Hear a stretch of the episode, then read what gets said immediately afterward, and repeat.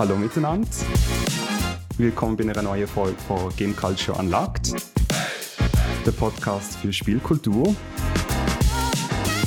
Ich bin Michel und heute im schönen Luzern.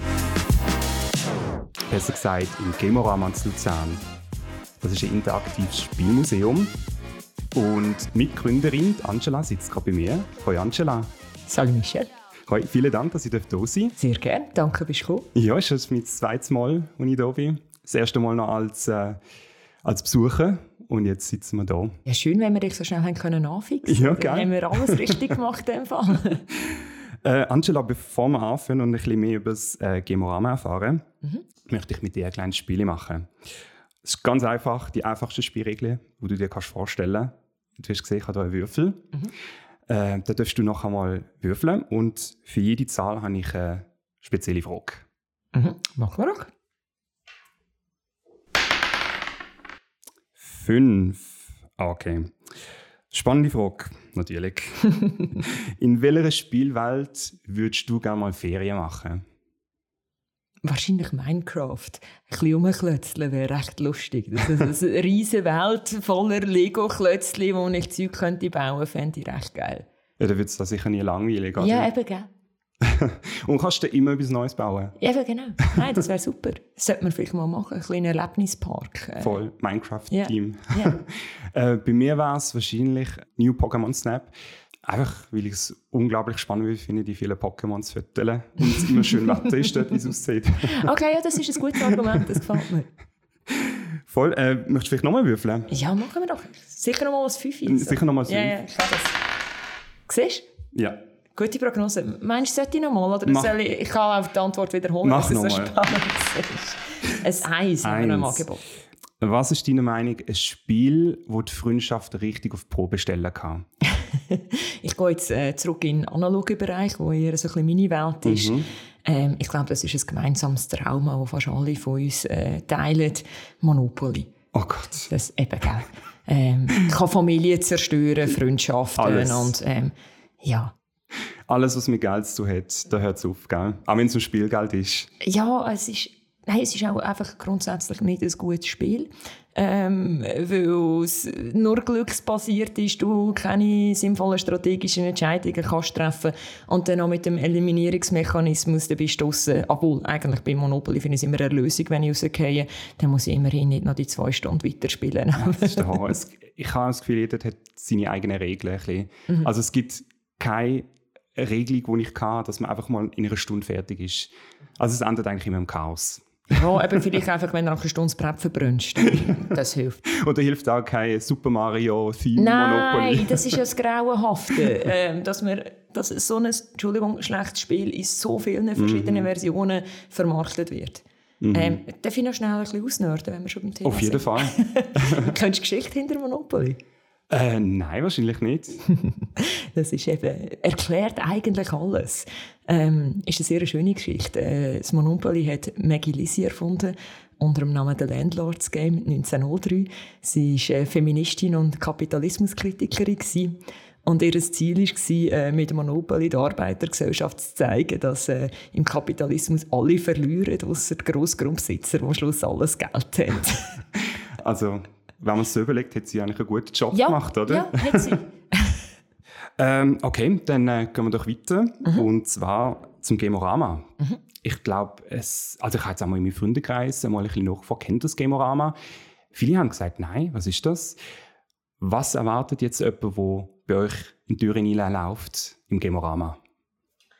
Ähm, eine kleine Zeitreise vor allem äh, und ein Spielparadies. Aber nicht ein Spielparadies äh, für Kinder, wo man kann, äh, mit Bällen umrühren kann, sondern ein Spielparadies, wo man die ganze Bandbreite von der Spielkultur kann erleben kann.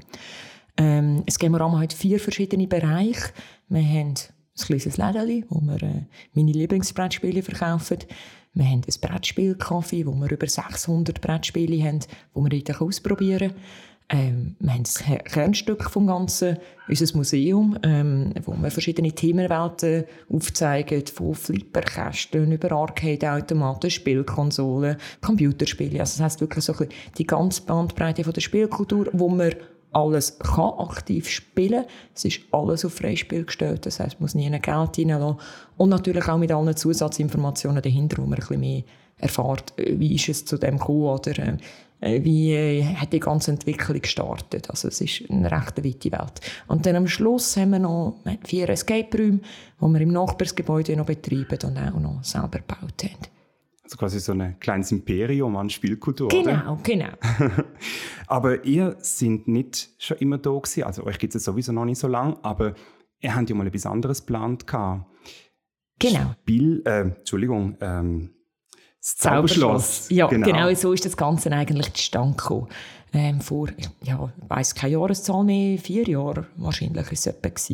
Ähm, hat die Stadt Luzern äh, das Drei-Linden-Areal, wo das Musikkonservatorium drin ist, zur Umnutzung ausgeschrieben. Das äh, Gebäude gehört an eine Stiftung, oder hat an eine Stiftung gehört, hat das äh, der Stadt Luzern vermacht, mit der Auflage, dass es öffentlich nutzbar ist ähm, und dass es etwas für die Bevölkerung ist. Ähm, wir haben gefunden, das ist ein mega traumhaftes Gebäude. Es ist wirklich so ein Schlösschen auf einem Hügel oben, wo man über die ganze Stadt und den See hinein sieht. Und ähm, ja, die Luzerner Stadt hat so ein bisschen Vergangenheit mit Projektvergaben, wo nachher nicht ganz das rausgekommen ist, was es sollen. Also das heisst, das Schlösschen aus dem Berg ist da ähm, Stichwort, das ist, dort hockt inzwischen eine Firma drin, das ist nicht öffentlich zugänglich, ähm, also außer eine Cafeteria, die, glaube zwei Stunden pro Tag offen hat. Äh, wir haben gefunden, das darf einfach nicht sein, dass so etwas wieder passiert bei so einem traumhaft schönen Platz und haben dann ein bisschen angefangen brainstormen, was könnte man denn da machen. Und sind dann zum Schluss gekommen, ja, wir sind alle ein bisschen game-affin, also vor allem ich und mein Partner damals gewesen. Ich hatte schon meinen Spielverlag vorher, also gefunden, ja, eigentlich sollten wir irgendetwas in diese Welt machen, wo wir uns auskennen und haben für das dann eigentlich das Konzept vom Spielen im Museum entwickelt. Ähm, wir sind dort dann in die engere Auswahl gekommen, haben eine Crowdfunding-Kampagne gemacht, die erfolgreich war und haben dann schlussendlich aber Zusage trotzdem nicht bekommen. Ähm, da hat so einen 700-fachen Millionär aus Mecke hat irgendwie die ähm, gewichtigeren Argumente mhm. als wir. Ähm, ja, so ist das Projekt eigentlich begraben worden. Wir haben aber irgendwie sehr, sehr viele positive Rückmeldungen bekommen im Verlauf, wo wir das Projekt konzipiert haben über das Crowdfunding, wo man gefunden hat, das ist jetzt eigentlich mega schade, wenn man jetzt einfach Wildstadt nicht sieht, was das für ein Potenzial hätte ähm, das begraben und haben uns dann auf die Suche begeben nach einer alternativen Location, haben etwa zwei Jahre lang gesucht. Ähm, wir, wir haben natürlich recht hohe Anforderungen gehabt mit, es muss zentrumsnäher sein, es muss zahlbar sein, ähm, es muss gross genug sein, ja, ähm, Rollstuhlgängig und so weiter und so fort. Also nicht ganz einfach und sind dann zum Glück hier jetzt am Hirschengraben auch wirklich sehr, sehr zentral mhm. Plätzchen fündig geworden und auch mit einem Vermieter, der uns recht unterstützt hat in dieser Idee und uns auch entgegengekommen ist ähm, in der Umbauphase, was man natürlich, äh, ja, was es überhaupt erst ermöglicht hat. Mhm. Und wenn jetzt so ein bisschen zurückschaust, würdest du sagen, ähm, es hat sich zum Guten gewendet jetzt oder bist du immer noch so ein bisschen in Gedanken beim Zauberschloss? Beides. ähm, es hat Vor- und Nachteile. Es ist natürlich sehr viel überschaubarer da und sehr viel zentraler. Das heisst, ähm, zum mal schauen, gibt es überhaupt ein Bedürfnis, funktioniert das überhaupt und auch rein von der Finanzierung her sicher die einfachere Kiste da. Das andere ist natürlich, äh, wenn man ein Schlüssel mit Perkli hatte, hätte man natürlich ganz andere Möglichkeiten gehabt, was Events angeht, ähm, äh, Veranstaltungen drumherum, wo, wo du kannst Outdoor-Turnier machen wo man einen Kaffee grösser hat können machen und dort grössere Gesellschaften unterbringen. Also es hätte sicher seine Vorteile gehabt, wäre aber zum Starten sicher sehr, sehr her gewesen. Also kann man natürlich nur raten, hätte es funktioniert oder nicht. Wir haben keine Ahnung. Mhm. Aber ich hätte es immer noch gerne. Mhm. Ja, also wenn Sie, wenn, wenn Sie jetzt würden sagen, so, ah, okay, ich könnte es doch haben, Würdest du nicht Nein sagen? Würde ich nicht Nein sagen. Ja. ja. Und jetzt so beim Aufbau vom Gemorama, wie es jetzt ist, mhm. ähm, was ist so ein bisschen die grösste Herausforderung beim Aufbau von diesem kleinen Spielimperium? Mal das ganze Rechtliche war sicher ein Thema. Gewesen. Ich meine, wir sind alle Quereinsteiger, also wir sind drei Inhaber. Ähm, niemand hat jemals mit einem Museum oder mit Gastronomie zu tun gehabt. Ähm, also ich bin Spielentwickler, Grafikdesignerin, dann haben wir einen Lehrer und einen Programmierer im Bund. Das ist sicher alles sehr nützlich, aber nicht das, was wir eigentlich brauchen. Ähm, das heißt wirklich es von Baueingabe über ähm, Gastrobetriebsbewilligung, über wirklich einfach die ganzen, was sind die rechtlichen Anforderungen, die wir müssen erfüllen müssen. Und dann natürlich auch das ganze Buchhalterische. Was, wie sieht das Ganze aus mit Mehrwertsteuer, mit Lohnabrechnungen, mit, also das sind ganz viele verschiedene Welten, wo wir das Wissen nicht hatten und uns haben müssen aneignen. Das ist wahrscheinlich fast ein bisschen wirklich mal als Know-how überhaupt herzukommen. Was müssen wir überhaupt alles beachten, bevor wir hier starten können. Auch von den Objekten, die eigentlich hier mhm. haben. Ich meine, das ist ja nicht so, dass man die einfach gerade so schnell aufkauft und man hat alles zusammen. Ich meine, das ist ja auch... Habt ihr da schon etwas mitgebracht von eurem Privatbesitz? Ja, ähm, also Brettspiel habe ich schon eine rechte Sammlung zusammen gehabt, als ich dann hierher gezügelt habe. Ähm, und von den Arcade-Automaten her, ab dem Moment, wo wir entschieden haben, wir wollen das machen und suchen eine Location, haben wir angefangen, ähm, Zeug zu sammeln und einzulagern. Also meine, wirklich, meine Wohnung war zeitweise recht katastrophal. Gewesen. Da hast fast nicht mehr durchlaufen weil überall irgendwelche Arcade-Automaten rumgestanden sind. Ähm, wir haben Garage gefüllt, wir haben bei Kollegen Zeug untergestellt. Also wir haben dann, die Zügelaktion war recht lustig, weil wir von verschiedensten Orten müssen wieder das Zeug äh, zusammentragen. Also wir haben dort schon ein bisschen Vorlaufzeit gehabt, haben aber auch riesen Glück gehabt mit Partnerschaften, die wir haben können eingehen konnten. Das heisst, äh, den ganzen Konsolenbereich haben wir eigentlich mit einem Partner, mit Bitgames, wo ein Retro-Spieleladen ist, wo uns da das alles zusammengestellt hat, so äußerst nette Konditionen überlassen hat. Und ja. Das heißt, wir haben einfach einen Bereich einmal eigentlich nichts damit zu tun gehabt mit der Beschaffung und das macht es natürlich sehr angenehm. Bei Flipperkästen ähnlich, wir haben dort äh, mit Schwab Spielautomaten können zusammen arbeiten, die uns Leihgaben gegeben haben. Inzwischen haben wir fast alles eigene Geräte, also wir sind das laufend jetzt am Ersetzen, weil wir einfach merken, mit ähm, es verschleißt viel bei uns und man könnte das eigentlich niemandem zumuten, dass er Leihgerät bei uns hat, weil es einfach eben, es wird halt mhm. heavy genutzt. Mhm. Und deshalb, ja. Aber ist jetzt nicht so, ich habe mir dann so vorgestellt, eben, sind wir denn da vielleicht auch auf Ricardo gesehen und natürlich, haben das Zeug natürlich. ersteigert? Ricardo, Tutti, Sammler, privat und es hat sich dann natürlich auch umgesprochen. Das heisst, irgendwann haben Leute herausgefunden, dass wir das machen oder äh, erfahren und dann sind sie auch aktiv zu uns gekommen, hey, wir hätten, und das passiert jetzt immer noch recht oft, hey, irgendwie, ah, ich habe jetzt gerade noch das bekommen, wenn ihr das übernehmen und das ist natürlich mega viel wert. Hast du denn auch so ein Lieblingsstück oder wo für dich jetzt so einen persönlichen Wert hat im Gemorama? ähm, wir haben das Flipperkasten ganz fest angetan. Das ist so, ich bin statt mit dem Fernsehen mit einem Flipperkasten in der Stube aufgewachsen. Das ist für mich wirklich so ein mein persönliches Stückchen Nostalgie. Ähm, auch früher viel auch in Bars flippern und das ist ja dann abhanden gekommen mit der Regelung vom Spielgesetz 1997. Ähm, und jetzt wieder die Möglichkeit haben, zu flippern, wenn immer ich will, das ist hure viel wert. Und wir haben, ähm, ja, es gibt mehrere Flipper, die ich sehr, sehr gerne habe. Aber äh, der Black Knight, unser neuester, der ist schon absolut grossartig und äh, verleidet, glaube ich, auch nie. Mhm. Was ist dann so speziell? Ähm, er sieht schön aus, er tönt schön und er ist zwar relativ schwierig, aber trainierbar. Das heißt, es gibt die Flipper, die sehr viele Glückselemente haben und das ist einer, wo eigentlich, wenn du mal ein bisschen Kniff draussen hast, weißt, äh, wo das mhm. musst treffen, kannst du recht gut werden drinnen. Also ich muss jetzt mal so eine kleine Geschichte von mir erzählen, was ich mit Flipperkästen gemeinsam habe. Es ist ich, ich liebe Flippern. Das ist, Sehr gut. seit klein auf habe ich es so geliebt, aber ich bin wirklich schlecht drin. und ich weiss noch, meine Eltern haben mir früher immer, wo es eben das Zeug noch in der Bar mhm. auch in der Ferien, haben sie mir immer Geld, also die Münzen geben, ist ja nicht so günstig. Yeah. Ich glaube, zwei Franken yeah. pro Spiel.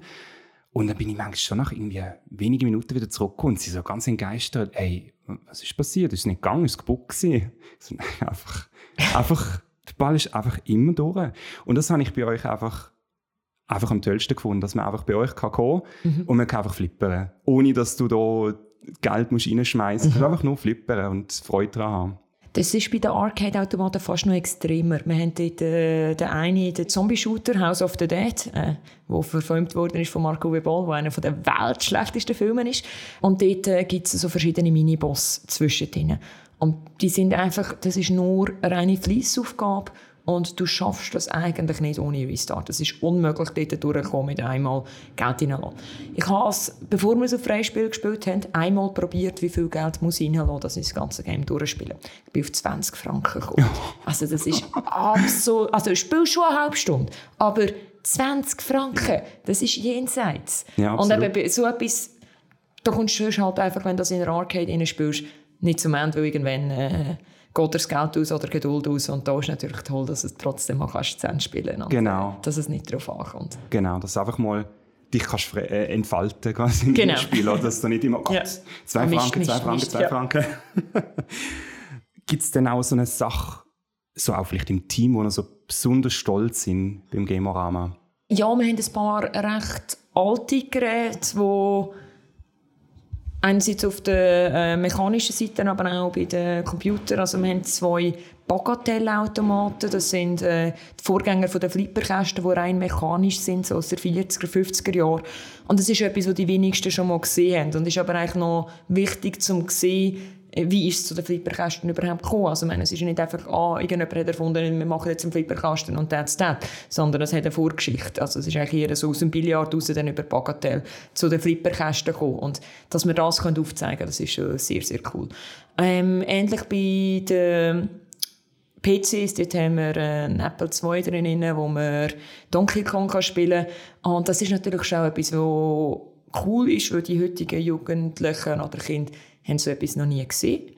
Und äh, bei der älteren Generation ist es oft der Einstieg gewesen, so ihren ersten Computer, den sie jemals gesehen haben oder jemals dran gehockt sind, wo sie sofort wieder zurückversetzt irgendwo in ihre Anfänge mit dem Medium. Und das, das finde ich recht schön, dass wir das früher bei uns wirklich nicht nur in der Vitrine haben, sondern halt wirklich kann daran herhocken und das Zeug spielen. Ja. ja. Also ist es eigentlich schon so, dass bei euch jeder etwas findet, jeder und jede ja, ich habe, es ist wirklich recht lustig. Ähm, wir haben verschiedenste äh, Gruppen drin. Äh, ich hatte schon eine Frauengruppe, gehabt, Zünftlerinnen um die 60 herum, wo wirklich so denkst, hm, das wäre jetzt interessant, wo zieht die her? Und einerseits natürlich Brettspiele, weil das ist irgendwie das, wo sie damit gross geworden sind. Ähm, aber bei den Eltern ist ganz fest Flipperkästen wo sie triggern. Das ist wirklich etwas, was sie halt auch noch können, früher von Barzeiten.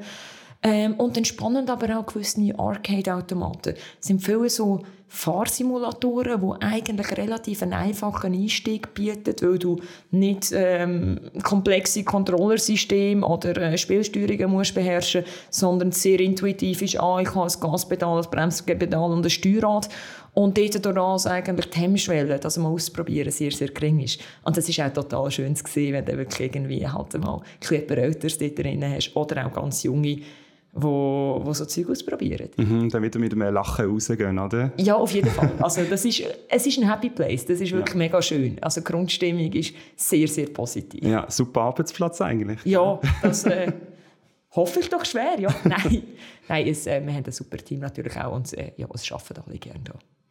Jetzt hast du es vorher schon erwähnt, ihr habt äh, auch Sonderausstellungen. Mhm. Wie die das konzipieren? Die, also das muss man ja schon vorplanen, dass man die gerade überhaupt bekommt. Mhm. Wie geht ihr da vor? Wir versuchen oft mit ähm, Partnerschaften das Ganze zu lösen. Also bei VR haben wir einen Kollegen von mir, äh, den Sascha, der VR-Raum äh, als also es ist so eine Informationswebseite über VR, ähm, betreibt und er ist selber von Anfang an ein Enthusiast gewesen, hat eine riesige Sammlung und wir haben von ihm dort Leitgeräte können übernehmen und ich kann auch mit ihm können anschauen, was ist von der Geschichte her wichtig. Er hat schon Präsentationen gehabt, wo er äh, VR-Technologie vorgestellt hat, die ganzen Entwicklungsschritte und ich konnte dort natürlich relativ viel können als Basisinformation nehmen.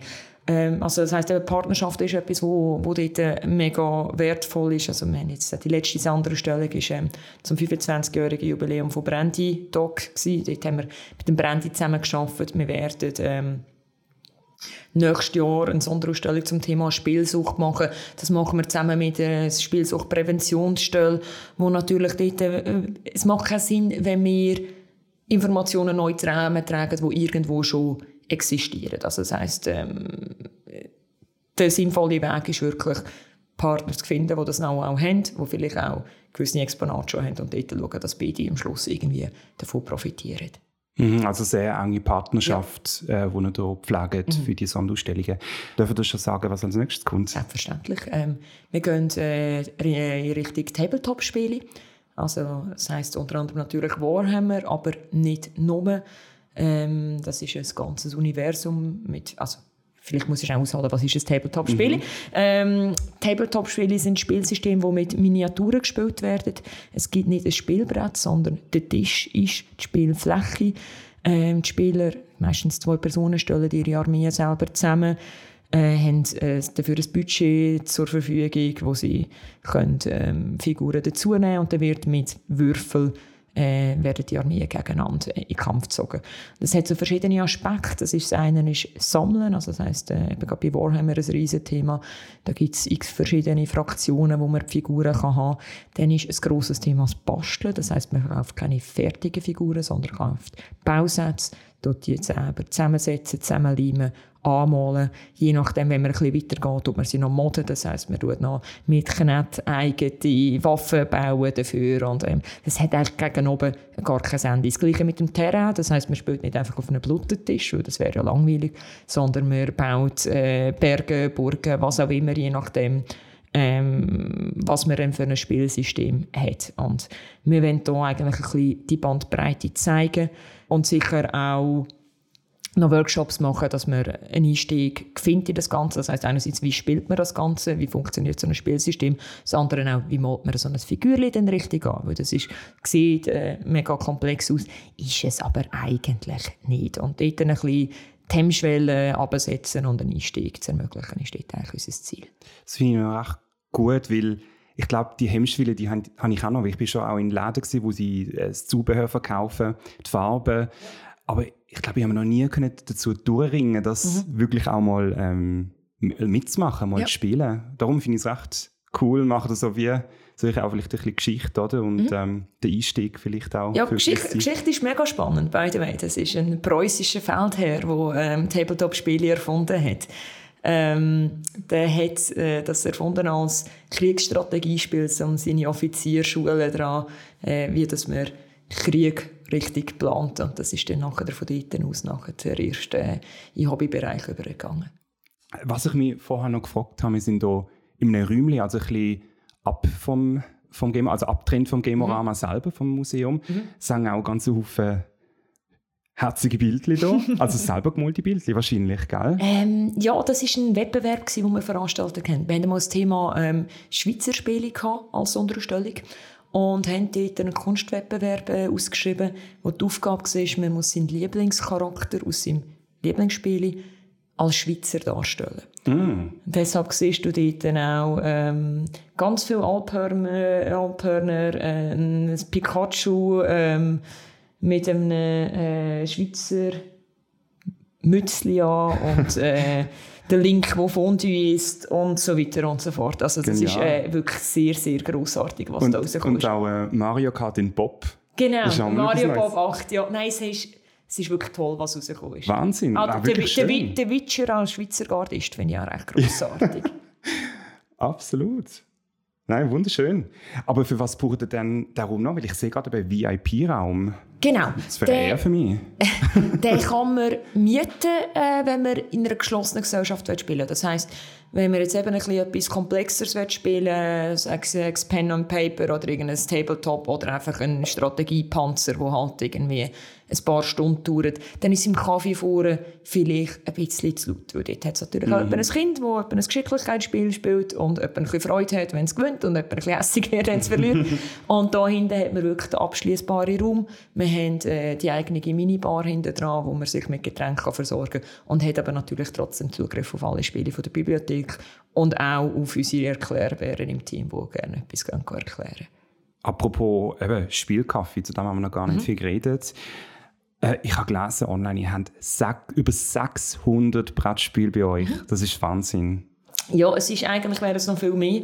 Wir haben noch den halben Keller voll, aber wir müssen einfach, wir haben keinen Platz mehr. Wir müssen laufend, wenn neue Spiele reinkommen, müssen wir wieder alte rausnehmen. Das ist aber eigentlich gar nicht so schlecht, weil durch das können wir die Qualität ein bisschen hochhalten. Ja.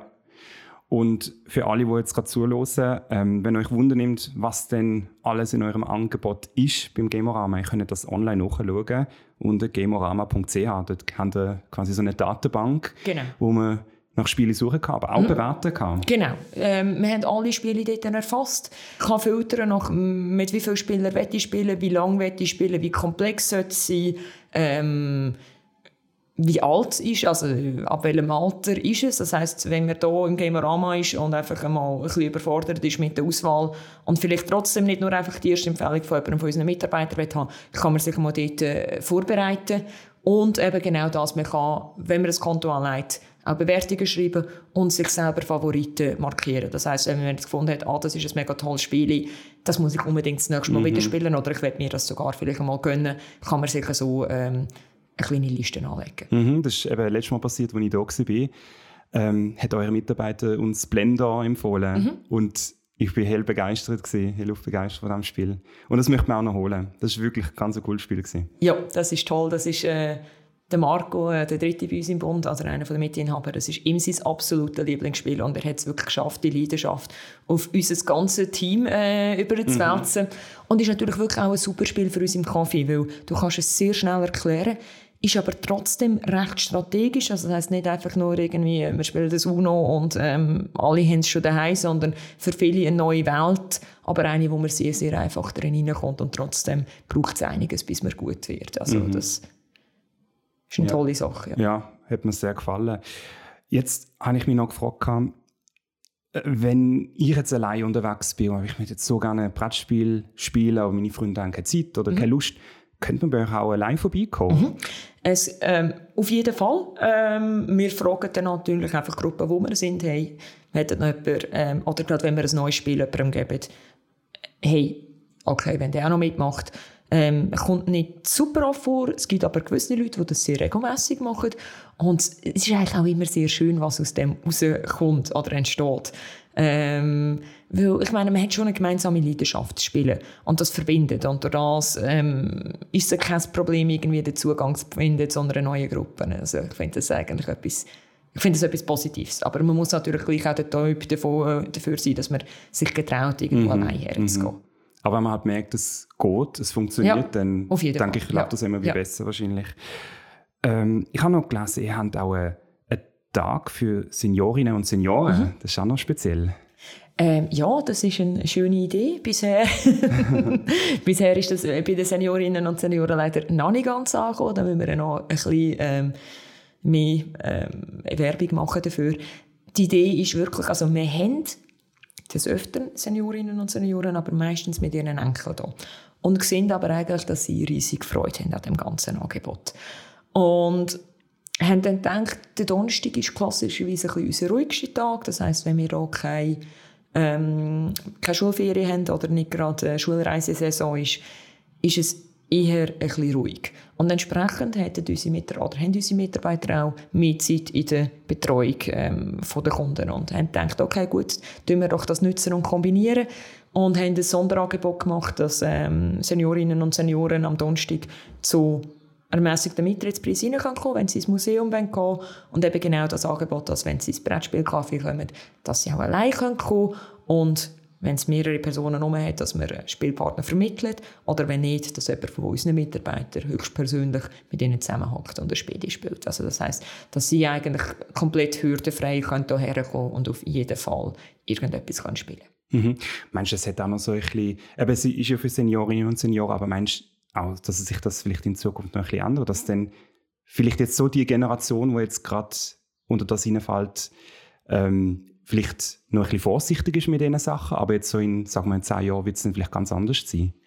Das auf jeden Fall. Also ich nehme an, das wird immer mehr äh, zu einer Beschäftigung. Also ich meine, die, die jetzt, also sagen wir die nächste Generation an Senioren, die sind ja auch schon mit Technologie mhm. groß geworden.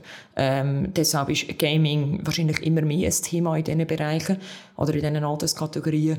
Und ich glaube, gerade VR bietet eigentlich auch riesige Chancen ähm, wird in gewissen Bereichen schon genützt. Das heißt, wenn jetzt jemand nicht mehr so mobil ist, weil halt vielleicht die Beine nicht mehr mitmachen, dass man trotzdem noch die Möglichkeit hat, ähm, ein Gefühl haben von Weite, ein Gefühl haben von neu durchzugehen. wo wir äh, mit, ich tue mich in einer VR-Welt bewegen, dass man dort ein Stückchen Freiheit kann zurückgewinnen kann, die man vielleicht im Alltag verloren hat. Und ich glaube, das ist aus psychologischer Sicht etwas unglaublich mhm. Wertvolles, wo man dort kann daran hergehen kann. Und ich glaube, das wird immer mehr kommen, einerseits, weil wo die, die Altersheim betreiben oder was auch immer, natürlich auch irgendwo immer mehr ein Verständnis für die Technologien entwickeln und aber auch eben die Alten äh, selber schon mehr Technologieverständnis werden mitbringen als ja, unsere Großeltern vielleicht noch. Ja, ja. Jetzt noch zu dir. Du schaffst ja neben Gamorama noch als Spielentwicklerin bei Kampfhummelspielen. Ja, genau. Wie ist das dazu? Also dein Brettspiel? Ja, ich habe, das ist, äh, ja genau, wir sind das zweite Hoch, haben einen eigenen Brettspieleverlag. Ähm, ich bin dort komplett reingerutscht. Das war ein sehr glückliches Versehen. Ähm, ich habe, also ursprünglich bin ich äh, im Grafikbereich tätig. Ich äh, bin selbstständig, also seit zwölf Jahren selbstständig als Grafikdesignerin unter dem sensationellen Namen Pixel Queen. Ähm, Super, gefällt mir. Danke. Und habe dann mal aus Aha, ich habe mit ein paar amerikanischen Kollegen Cards Against Humanity gespielt. Ähm, und habe das vorher nicht gekannt und gefunden, ist echt noch geil, aber ich könnte die Hälfte von diesen Personen nicht mehr. Und habe dann irgendwie aus Blödsinn mit einer Kollegin bei einem Saufwochenende im Tessin ähm, eine Schweizer Version gemacht, wo wir wirklich einfach alle Schweizer Klischees irgendwie zusammengetragen haben und gefunden, das wäre jetzt noch lustig habe das ähm, digitalisiert, Copies abgebracht, eine Version gedruckt und habe das mitgenommen, wenn wir irgendwelche Feste gegangen sind, damit ich nicht muss über Kinder reden oder was auch immer äh, schwierige Themen gerade auf ein paar Gäste sind. Kampf, Kampf, gegen das Bünzlitum. Ist so also entstanden. Genau, genau, das ist so entstanden. Und das heisst, am Anfang eigentlich gar nie wollen, ein Spiel, also einfach nur für einen Eigengebrauch, hat einen Prototyp gemacht, hat das mitgenommen, alle haben es Geld gefunden und dann habe ich gefunden, also, okay, gut, äh, ich mache doch mal eine Kickstarter-Kampagne, weil ich bin damals äh, ja, recht Kickstarter-addicted war, habe sehr, sehr viele Brettspielprojekte unterstützt. Ähm, und mich hat das ganze Medium, also ich habe einfach eine mega spannende Technologie gefunden und gefunden, okay, jetzt ist vielleicht gerade der Moment, wenn ich das selber mal austesten so, hm, schauen wir doch mal, machen wir doch mal eine Kickstarter-Kampagne. Und das hat funktioniert. Und dann habe ich aber auch das Gefühl gehabt, das ist jetzt eigentlich abgeschlossen. Und dann während der Kampagne ist mein jetziger Geschäftspartner dazugekommen. Er hat gefunden, er hat einen Onlinehandel, wo er Spiele vertreibt, also Partyspiele, aber dann ein paar hundert kann ich kaufen ähm, von denen. Dann habe ich gefunden, ja super, kann ich ein bisschen mehr produzieren, auch gut. Habe 1000 Stück produziert. Er hat davon 500 bekommen, die anderen 500 über Kickstarter und ich habe gedacht, das wäre es jetzt gewesen. Er hat die mega schnell losgebracht und ich habe gedacht, der Markt ist jetzt gesättigt. Das war nicht so. Gewesen. Wir haben dann zusammen eine Firma gegründet, haben äh, ja, inzwischen ein paar mehr verkauft. Dann irgendwann gefunden, okay, wir könnten noch auf Deutschland gehen, wir könnten noch auf Österreich gehen. Inzwischen habe ich noch zwei weitere Spiele gemacht. Äh, Arschlochkind und OMG. Das nächste kommt das Jahr. Ähm, ein sehr äh, brandaktuelles es heisst Nukular. Es geht darum, dass man den Boden muss mit Atombomben wegbomben hm, Sehr gutes Timing für das Spiel. ja, eben, es war wirklich nichts geplant. Gewesen.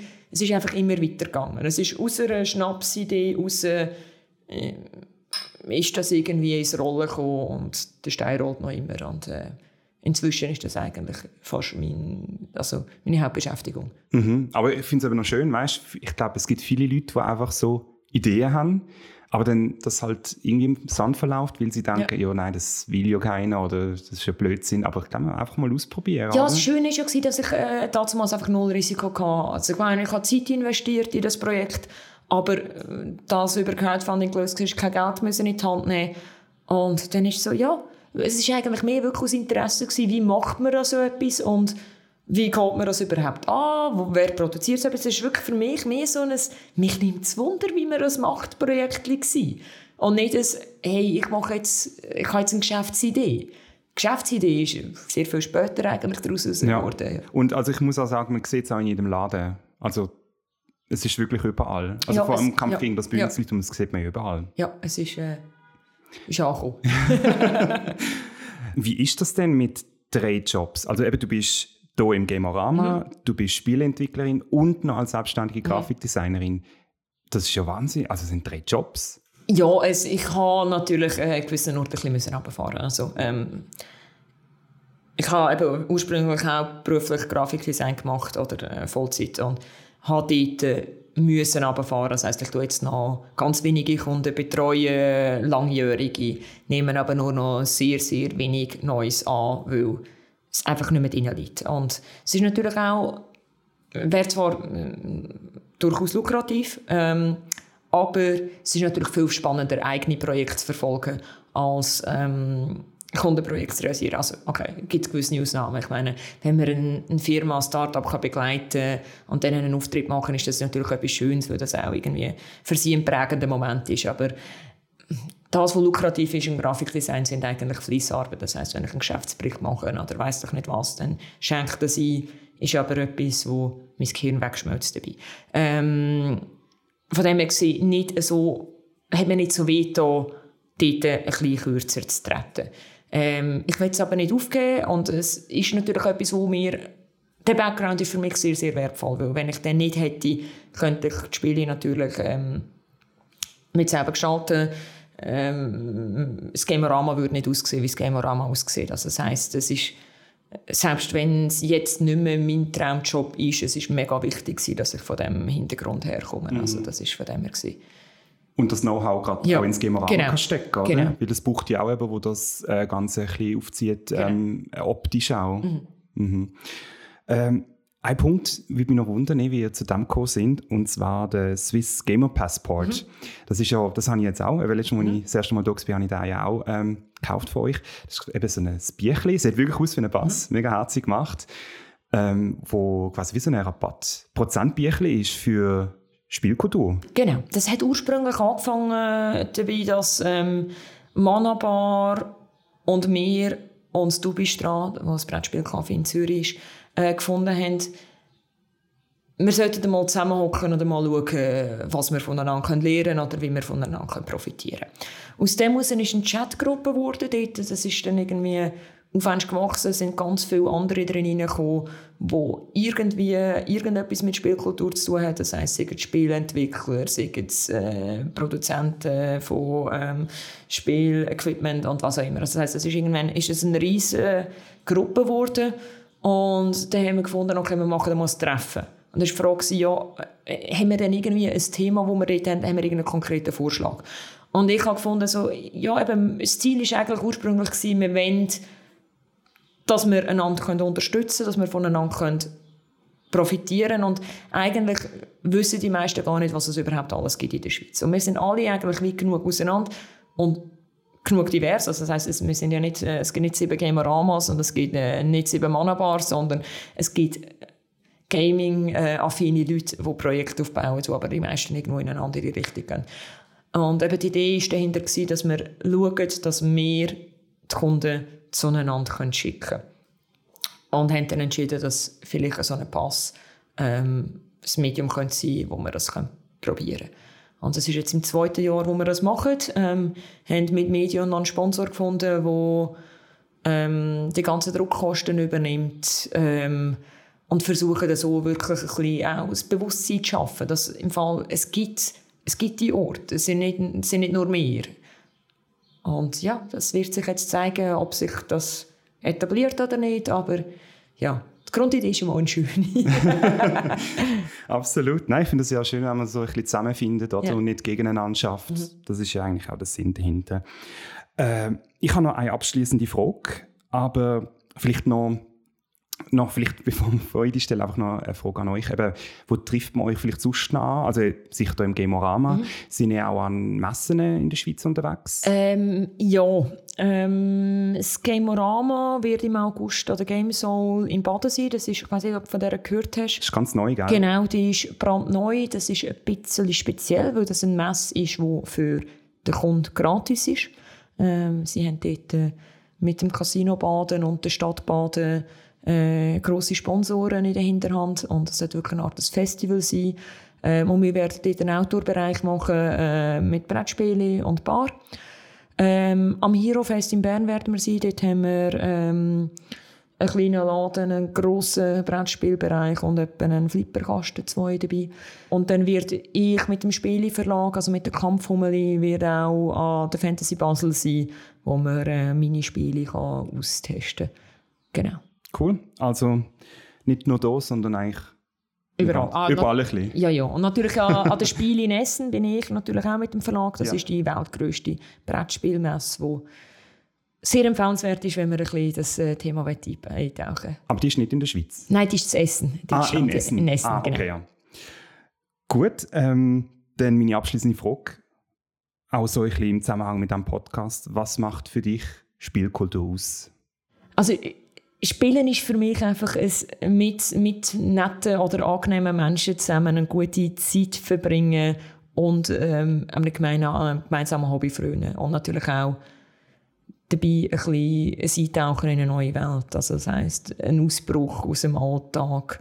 Und ich meine, das kann natürlich sowohl digital sein als auch analog. Bei mir ist es mehr analog, also bei mir ist es wirklich äh, einem Brettspiel hocken und äh, zusammen irgendwie Piraten jagen oder was auch immer, wo, wo schnell zwei Stunden irgendwo komplett anders bist, aber trotzdem mit Menschen, wo gerne zusammen bist, an einem Ort, wo gerne bist. Ja, und jetzt alle, die jetzt Lust bekommen haben, am besten mal im Gamorama vorbeischauen. Unbedingt. Das Museum kostet Eintritt, aber Spielkaffee nicht, aber es ist einfach Konsumationspflicht. Genau. Sehr gut. Und schaut auf äh, gamorama.ch vorbei. Ihr könnt auch gerade mal vielleicht eure Brettspiele schon aussuchen, bevor ihr da sind, weil es sind viele. Es sind wirklich viele. Und was mich auch noch würde freuen, wenn ihr mir auf Instagram würde folgen Game Culture Unlocked heißt der Kanal. Und dort erfahren auch immer, wie es weitergeht. Ja, hey Angela, vielen Dank, dass ich hier da sein durfte. Sehr gerne. Es hat mir super Spass gemacht. Und. Ja, ja, danke. das nächste Mal darfst du würfeln und meine Fragen beantworten. Oh ja, bin ich gespannt. Tschüss zusammen. Ciao.